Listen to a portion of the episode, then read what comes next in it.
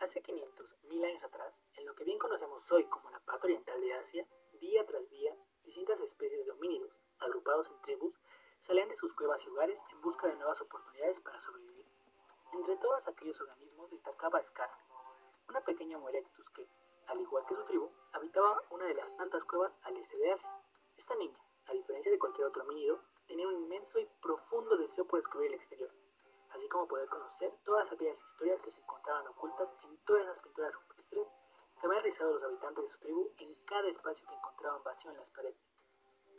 Era tan su insistencia por al menos poder imaginar lo que deparaba el exterior, tratando de analizar todas aquellas pinturas que, sin ver una mejor opción, decidió acercarse al sabio Luke, un señor cuya vejez lo convertía en uno de los más inteligentes y experimentados en toda la tribu, el cual era de los últimos testigos en presenciar, en carne propia, todas las aventuras de las que miembros de la tribu habían estado dejando pinturas desde hace tiempo.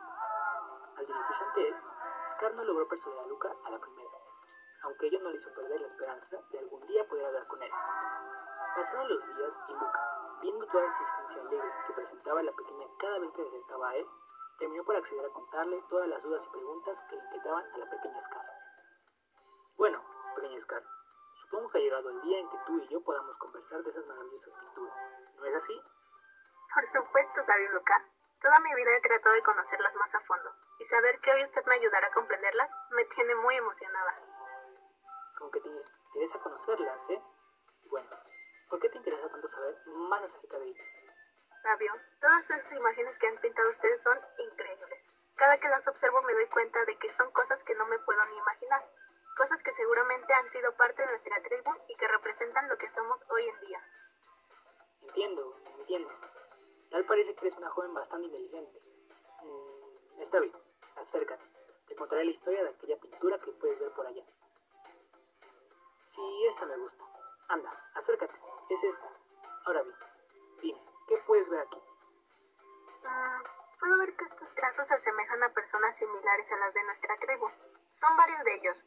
Y, bueno, están rodeando algo grande. Pero no tengo idea de qué pueda ser ello. Muy bien.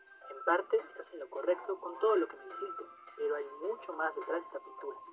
Lo que se está representando en ella sucedió hace ya bastante tiempo, cuando yo aún podía soportar una lanza y los hombres de la tribu, como es costumbre, nos alistábamos para salir a cazar y así tener comida, ya que nos estábamos quedando sin nada. Era indispensable conseguir algo que pudiera mantener nuestra barriga llena por varios horas. Fue entonces que salimos de la cueva en medio de paisajes llenos de plantas y arenos totalmente secos, de hojas que se quebraban fácilmente y podías sentir un frío inmenso que te congelaba de no traer una piel que te pudiese tapar.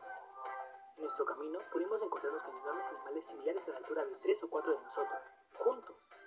Había veces enormes como los materias, rinocerontes con un enorme cuerno caminando junto a una gran manada de mastodontes, enormes seres con un brazo a la mitad de ellos, algo a lo que nosotros llamamos trompa, muy similares a un mamut, aunque más robustos, con el torso más largo y las patas un poco más cortas. Entonces lo que están rodeando en la pintura es un animal de esos? Tienes toda la razón. Lo que ves ahí es un mamut, uno de gran tamaño, el cual costó mucho trabajo poder derivarlo aún entre todos los cazadores. Pero vale la pena, todo por el bien de la tribu. ¿Por qué es que esa pintura le gusta? Bueno, cuando fuimos a cazar este mamut, yo tenía mucho miedo, no solo por lo peligroso que era luchar contra un animal tan enorme, sino porque la tribu necesitaba la comida y no podíamos fallar. El futuro de la tribu, la vida de cada uno de los miembros, dependía de nosotros de que nos todo saliera bien.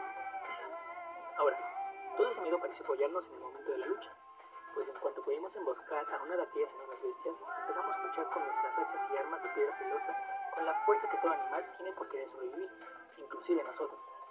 Y bueno, esa pintura no estaría ahí si nada de eso no hubiera salido bien, ya que, pese a que dos compañeros quedaron deshechos durante el combate, pudimos llevar comida y abrigo a todos los integrantes de la tribu, así como materiales con los que pudimos construir armas que nos han ayudado desde aquel momento en la cacería de muchos otros enormes animales.